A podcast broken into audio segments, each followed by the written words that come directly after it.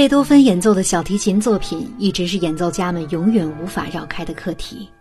一方面，这些作品结构严谨、情感丰富、内涵深邃，是小提琴作品的典范；另一方面，这些作品的演奏难度都非常大。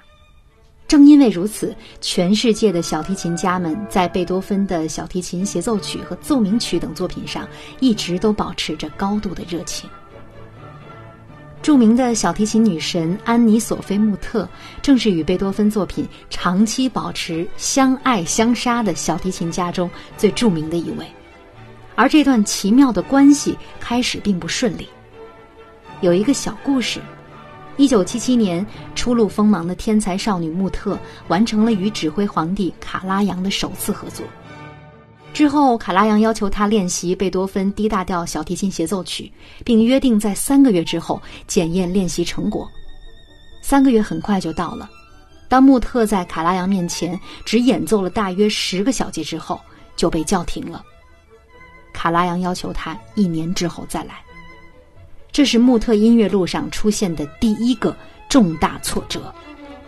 经过一年的刻苦学习和准备。穆特终于得到了卡拉扬的肯定，而他对贝多芬的作品也开始了长达数十年的探索。D 大调小提琴协奏曲是贝多芬一生创作的唯一一部小提琴协奏曲，被誉为小提琴协奏曲之王。乐曲旋律非常优美，格调高雅，规模宏大。贝多芬在创作这部作品时。他正沉浸在对学生伯爵小姐莱莎的爱情之中，所以作品呢也具有别样的诗意。接下来就让我们一起欣赏由女神穆特演奏的贝多芬 D 大调小提琴协奏曲的第三乐章。这个乐章充满欢乐的情绪，也让全曲达到了高潮。如果您还想近距离感受这份艺术的魅力，也欢迎您十二月四号到八号来国家大剧院音乐厅邂逅女神穆特。